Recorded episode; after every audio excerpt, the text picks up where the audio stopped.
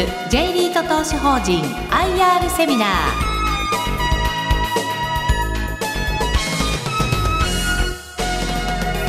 この番組は証券コード3298インベスコオフィス J リート投資法人の IR 活動の一環としてお送りします。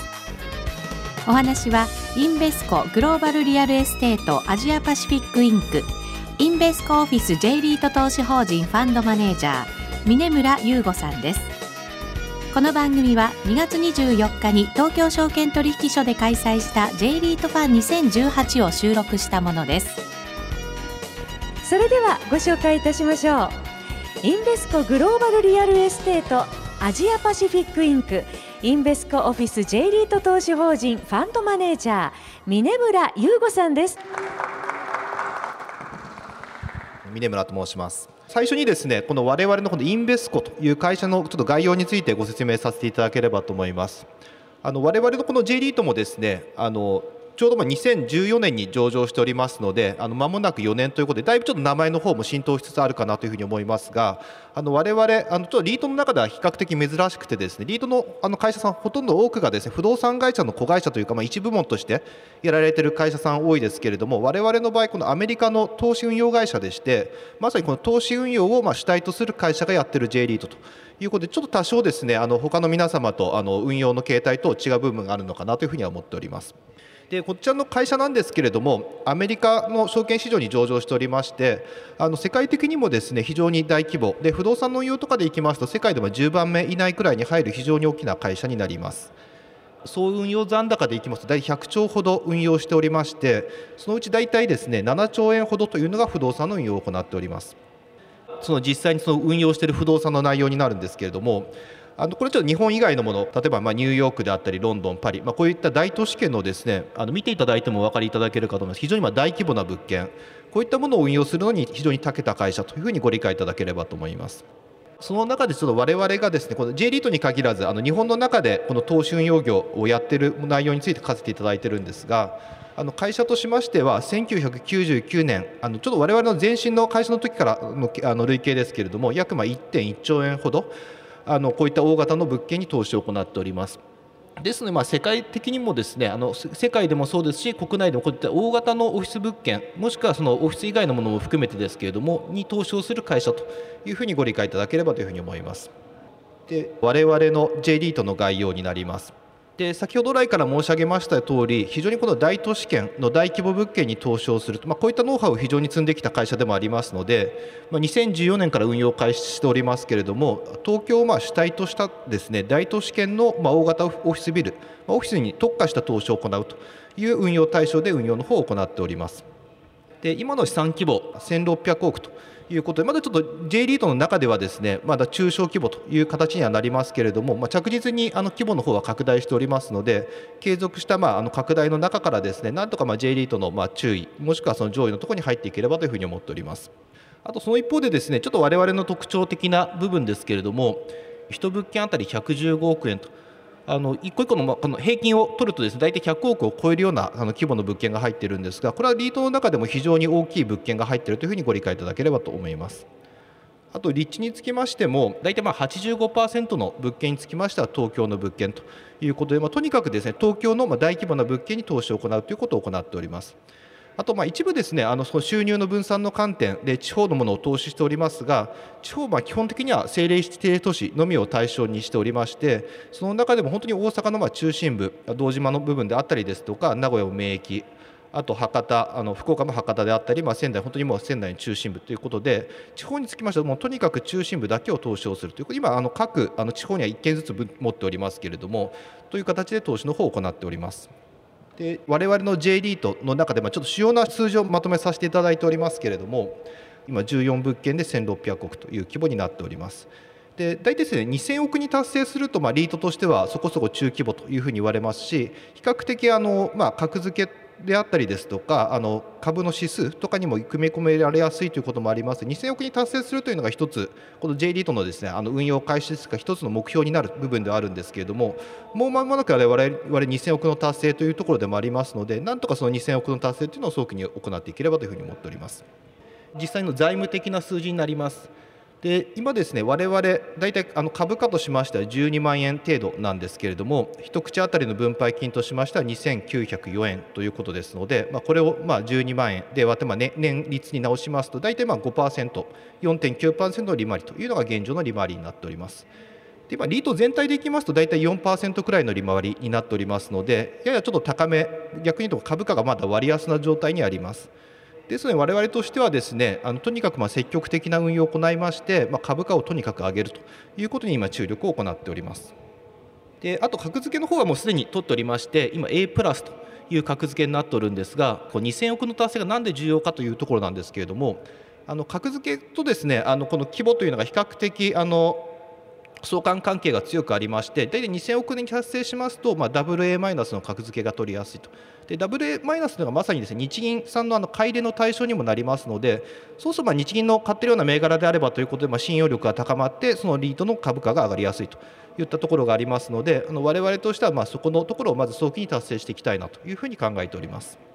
で例えば恵比寿プライムスケこの恵比寿でこのエリアでいくと多分2番目くらいに大きな物件になりますがこういった非常に大きなものであったりですとかあと東京にお住まいの方だとよくご存知かなというふうに思うのが例えば横浜のクイーンズスクエアみなとみらい駅のま上にありますけれどもクイーンズスクエアのビル。まあ、こんなようなものを持っていたりですとか直近でも非常に大きな物件を買っておりますので、まあ、こうやって見ていただいてもですねいずれもなんか特にそのちっちゃな物件があるとかなんかちょっとあの見た目が悪い物件があるというよりはですね全てがまあしっかりとした大型物件があるというのが我々の強みだというふうに考えております。で我々がまどういう考えのもとに運用を行っているかと主にではですねあの我々この運用を行うにあたってこの3点を非常に重視をしております。でまず1点目なんですけれどもあの我々、まあ、世界的なま運用会社投資運用会社ということもありますので不動産市場だけではなくてですね金融市場も含めまして相当ま綿密に分析を行いましてそれでまどういう戦略を打ち出すかと、まあ、あの物件を追加で買っていくのかではなくて、まあ、既存の中で、まあ、その金融的なあの取り組みの中で何かその株価が上がる方法がないのかとこういったことを、まあ、徹底的な分析に基づいて運用の方を行っております。あと2点目ですけれども、積極的なファンドマネージャー、まあ、積極的な運用ということを、まあ、当たり前っちゃ当たり前ではあるんですけれども、とにかくですねあの会社の目標としまして、株価を上げるということを最大限重視しております。でこれ株価を上げるにはですねいくつかあの我々ポイントがあるというふうに思ってるんですけれどもやっぱり一番はあの投資家の皆様に評価していただく、まあ、あのまあ、買っていただくということだと思うんですがそのためにはですね少しでもその分配金を上げていく投資家様にとってあの手取りの分配金を少しでも多くするというのが非常にこの株価を上げていくには重要です。ですので我々もいろんなあの戦略ですね例えばその賃料の交渉をして賃料を上げて、まあ、その最あの利益を上げてで分配金を高めていくというのもそうですし、まあ、追加の物件を買っていくであったりですとかあのまあ借り入れを始めましたその金融コストを下げていく。まあ、こういうものを通じましてどうすればその投資家様にとってプラスになる分配金を上げられるかということを積極的に運営しております。で3点目ですけれども外部成長の機会ということでしてあの今のこの不動産市場を見ますと非常に、まあ、あのよく言われるあのやや過熱感がある、まあ、なかなかあの物件も買いにくいであったりですとかやや割高だというふうに言われる部分もありますけれどももしですねそんなにその割高ではなく適正な値段で買えるのであればやはりリートはですね規模が大きくしていくというのが非常に重要だというふうに思っております。で今あの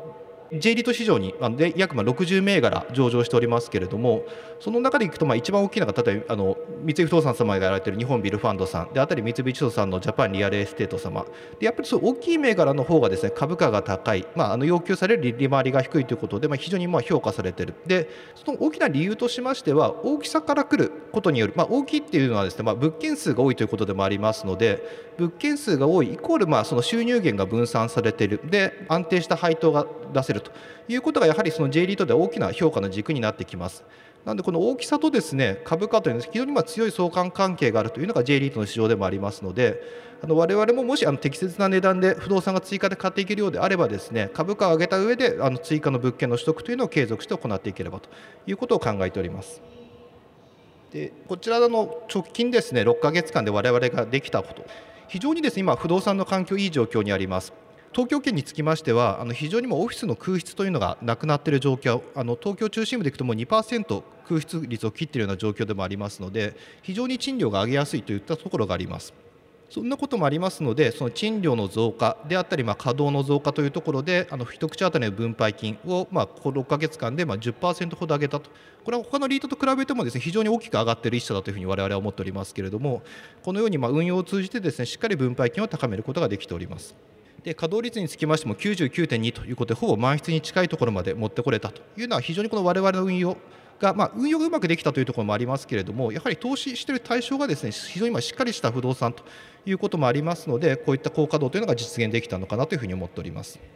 あの我々につきましてはここ1年間もとにかくその経営の方針として株価を上げるということを積極的に取り組んできました例えばその物件多少ですねリスクがある、まあ、そのテナントが出そうとかそういう噂があるような物件は売ってですねでなるべくその収益性の高い物件と入れ替えるでなおかつ今この不動産の市場環境が非常にいいということもありますので物件売る場合についてはま売却益が出るあの可能性が非常に高まっております。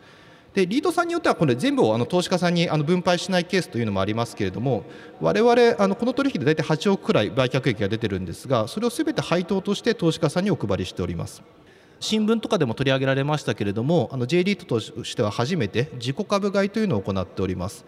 でちょっとあの、まあ、理論的にちょっと細かなところあの難しい部分もあるかもしれませんけれどもあの簡単に言うとですね手元で余ってるお金これをどうやってその投資家様に還元をするのか。で関係の方法の一つとしてですね自分自身でその流通している株式を買う。で株式を買ってそれを償却すると。としますとあの発行済みの株数が減ります。で基本的にはその利益自体は変わりませんので、まあ、利益を割る母数のあの株数が減るということは結果として一口当たり分配金が上がると。でこれ最近ですねアメリカの会社では非常に積極的に行っている投資家還元策の一つであるんですけれどもこういったものの必要性、まあ、株価があまり高くない割安な状況というのは非常にあのこれをやるには適切なタイミングというふうには我々考えておりましたのでこちらの昨年の6月に実施しておりますがちょっと長いことをあの金融庁さんであったりまさにこの東証さんとあの相談しながらですね実施の方をさせていただきましてまさにあのこういったですね投資家に向いた戦略をやったと。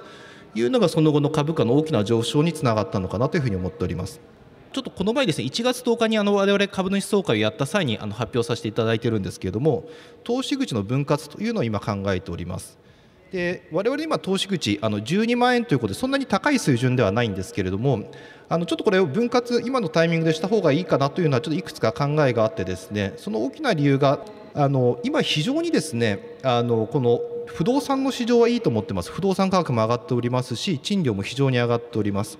でその一方でちょっと東証リート指数があまり上がってないというのがですねあの理由がありましてあのこのリートを買う層の中でもともとですね投信というのが非常に大きな割合を占めておりました。大体あのリート市場12兆円くらいあるんですけどそのうち5兆円くらいというのが投信経由でまあ皆様買ってたんですけれどもそこからのお金が入りにくくなった。でその理由ちょっといくつかあるんですけれども、まあ、金融庁さんからです、ね、毎月分配型の投資の販売のあの販売姿勢について、まあ、金融庁さんが、まあ、あの金融機関にあのちょっとコメント等あったというのが理由等でもあるんですけれども、なんでその投信からのお金の流入というのがやや減っていると。であれば、その代わりの投資家様をまあ見つけてくる必要があるというふうに我々は思っております。我々まあいろんなあの投資家さんと会う中でですねあの日々感じるのがやっぱりそういったこういった皆様のような個人の投資家様におかれましてはやっぱりリートとして非常にも安定して高い利回り我々ですと5%近い利回りも出ますのでもしそのもっと個人の方が買いやすいような商品にすればですねこの投信経由ではなくても直接我々のことを買っていただけるのかなというところでこの分割を考えております。で実際にですねやっぱり投信会社さん等はですね個人のま適切な資産形成等を考えつつですね1投資単位をです、ね、大体2万円以下に置かれております。でそれで見ると大体の投資がですね大体1投資単位っていうのをま2万円以下、まあ90%、92%の銘柄が2万円以下に置いてるんですけれどもであれば我々今あの12万円の株価なんですけれどもちょっと8分割しますと、まあ、大体1万5000円から2万円以内くらいになりますので投資と同じくらいの数字になるということは、まあ、あの個人の方も非常にまあこの買いやすくなる。でただ単にその、まあ、まとめて買うだけではなくてやはり今のあの市場環境を見るとか NISA を通じた取得というのが個人の方でいくとこの長期安定運用するあの投資の仕方としては非常にまあ重要視されている部分もありますのでこういったまあ累積型でですねあの毎月毎月例えば買っていただくんでも結構かと思いますし小口分散の中でこの NISA 枠を使っていただくということを考えますと分割は非常に重要なのかなというふうに思っております。あのアメリカのこの上場市場を見るとですねやはりその97%くらいの銘柄とか200ドル以下、まあ、円にすると大体まあ2万円以下くらいに投資単元を置かれておりますのでやっぱり世界的な基準から考えてもですねこのくらいの水準にするというのは非常にまあ投資しやすくなってくるのかなというふうに思っております。あとですねちょっと我々まあそのすごく積極的な運用を通じてまああの指数に対して4割近く株価を上げたというふうに申し上げましたけれどもちょっと実はまだまだですね株価が割安な状況ではあります。であのこの不動産の評価というところとですね株の評価というところちょっと分かりやすくまとめたのが例えばこの物件の大きさあのこの面積としての大きさであったりですとか金額規模これやっぱり大きな物件の方がですね相対的にやっぱ質の高い物件やっぱり相当お金をかけて作っておりますししっかりとした物件というふうに我々は思ってるんですけれどもこうやって見るとですね他のまああのオフィス特化型の方々と比べても非常に大きな物件しっかりとした物件を持っているというのが我々の強みとしてあります。でその一方ですねあの株の評価でいくとまあ2つあるかと思っておりまして収益性とあとまあ実際に資産価格に対するものオフィス特化型のものです。今大体平均の利回りが3.5%くらい。で、まあ、リートの平均の最初には4%というふうに申し上げましたけれどもそれより高い利回り、まあ、収益性が高いから高いという部分もあるんですけれども逆に言うとですね株価が割安になっているがためにこの分配金利回りが高いといったところもありますのでこの同業のこのオフィス特化型の方々と比べるとですねやっぱり23割くらい株価が割安になっております。あの平均のナブ倍率あの純資産倍率のことをナブ倍率というふうに言っておりますけれどもそれで見ましてもあの同業のオフィスとか型の方でいくと大体まあ1.1倍くらい1.09って書いてある1.1倍くらいそれに対しまして我々ちょうど1倍くらいですのでこの資産価格から見ると10%くらいディスカウントされていると。でこれ一番の理由としてはですね資産規模がまだ1600億で、まあ、その WA マイナス格付けを取ってないとかですねちょっと相対的にまあ規模感が小さいというところもありますのでまずはそう大きくすればあのこれの平均により近づくという部分はあるかと思いますけれどもその前に、まあ、あの我々として積極的な運用をすればですねまずはこの10%ないしは20%の株価の上昇の機会というのは十分にあるかというふうに思っておりますのでとにかくこの株価を上げるということを今あの努力して行っております。であの証券会社様のあのアナリストレポートちょっとまとめさせていただいてるんですけれどもあの現在の我々をカバーしていただいている野村証券様と SMBC 日興証券様になります。でいずれの証券会社様からの評価の各会社の中でまあいろんな評価の付け方があるんですけれどもあの1とか倍、まあ、各会社の中で一番高い評価をつけていただいております。でなおかつ目標株価としましては14万5000円であったりですとか、まあ、13万1000円ということで今の我々の株価12万円というふうに考えます。やっぱりその10%からまあ 2, 2割3割ちょっとあの目標の方が高いところ逆に言うと我々がちょっとまだその株価を上げる余地というのが十分にあるのかなというふうに思っておりますのでなんとかここを努力して上げていければというふうに思っております。でまあ、最後になりますけれどもいろんなまあリートが今上場しておりますでその中でまああのこのオフィス型のもの、まあ、ホテル型のものとかこう用途としていろいろまあ特色を出している部分を皆様あるかと思いますけれどもそれ以上にちょっと我々が注力していきたいなという思っているところはですねこの運用のところで積極性を持って運用するここでまあ他のリート以上にですねいろんなまあ特徴というのを出していければというふうに思っております。でまあ、ただでその積極的に運用する、まあ、積極性がすべてというふうに我々別に思ってないですけれども積極的に運用した結果として投資家様にとってプラスになるあの分配金が上がるということが一番だと思いますけれどもそういったことができればというふうに思っておりますですでに実施した例えば自己株買いであったりですとか積極的なまあリーシングあと物件入れ替えしたした時にまあ分配金を大きく上げたということですけれども今直近のところですとまあ投資口の分割。今これ発表しているだけでして実際の効力が発生するのが3月1日になりますので3月1日以降あの我々がこの計画しているような形でですねよりま個人の皆様にサポートいただけると、まあ、さらにその株価も上がる可能性もあるかと思いますのでぜひともよろしくお願いできればと思っております。簡単ではありますけれども説明は以上になります、え、ご説明ありがとうございました。私の方に来ております質問ですけれども、まあ、インベスコさんということもあったでしょうか。アメリカの利上げを受けて今長期金利が上昇してますと、えー、日本国内の金利の上昇圧力がえー、少し意識され始めてきています。リートのファイナンスにどのような影響を与えますか？もうすでに受けていますか？そういう質問が来ておりますが。今ちょっとまさにあのご質問いただいた点というのがですね今の株式市場で非常に大きなポイントになるのかなというふうに我々は思っておりましてあの世界的にまあ非常にまあ景気がいい状況続いております、まあ、日本も特にですねやっぱりこんだけ長い期間あのマイナス金利政策、まあ、金融緩和政策をしてきたこともありますので非常にまあ企業業績もそうですけれどもインフレの傾向これいい意味のまああの経済成長という意味のまあインフレの傾向というのが出始めているのかなというふうに思っております。ですけれどもそれがためにですねあの海外ですと、まあ、そろそろまあマイナス金利というか、まあ、金融緩和政策をやめてで金利を上げる傾向に出ているというのが、まあ、今のアメリカの状況であったり、ま、ヨーロッパの状況なのかなというふうに思っております。ですので、まあ、この金利が上がる中でですねどういう運用をしていくのかもしくはその景気がいい中でどういう運用ができるのかこれが非常に大きなポイントになってくるかと思います。でまずその機械の方から申し上げますとやっぱりインフレあのこれは非常にですねあのなんかこのインフレと言葉だけを見るとなんかリスクに感じるところもあるかと思いますけれどもやっぱりその成長率が上がっていくというのは非常にまあいいことなのかなというふうに思っておりますので、まあ、こういったインフレをです、ね、いいインフレとしてどうやって取り込んでいけるかというのが企業にとっては非常に重要なのかなというふうに思っております。でちょっとあの緩い話にはなりますけれども今のこのまあややインフレ傾向がある中で明らかに結構物の値段は上がり始めてるのかなというふうに思っておりますけれども例えば食べ物とかですね例えば牛丼もともと300円くらいのものが330円くらい10%値段が上がってます。で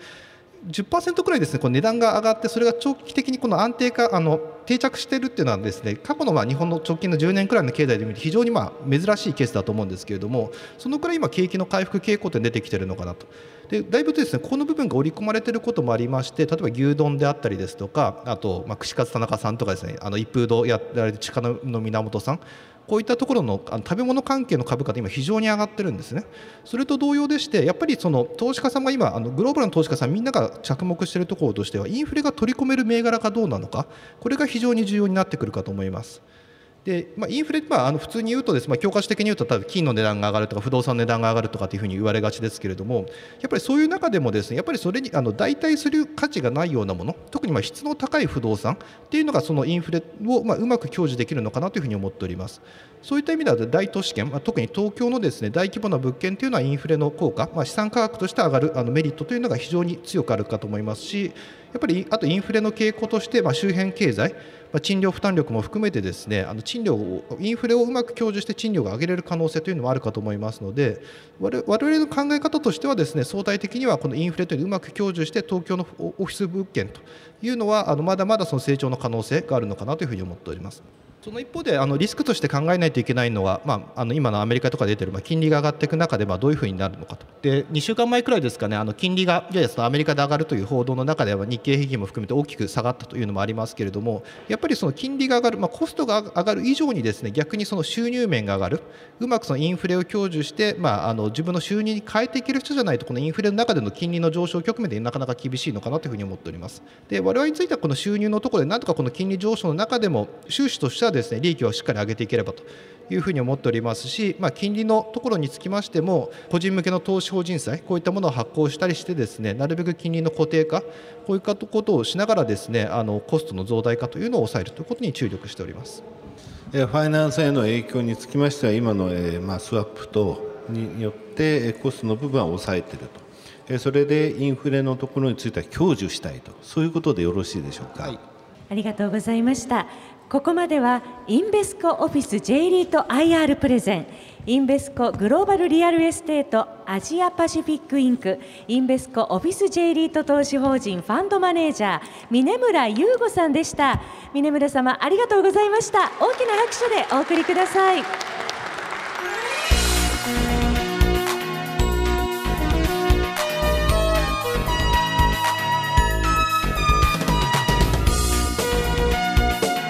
コオフィス J リート投資法人 IR セミナーこの番組は証券コード3298インベスコオフィス J リート投資法人の IR 活動の一環としてお送りしました。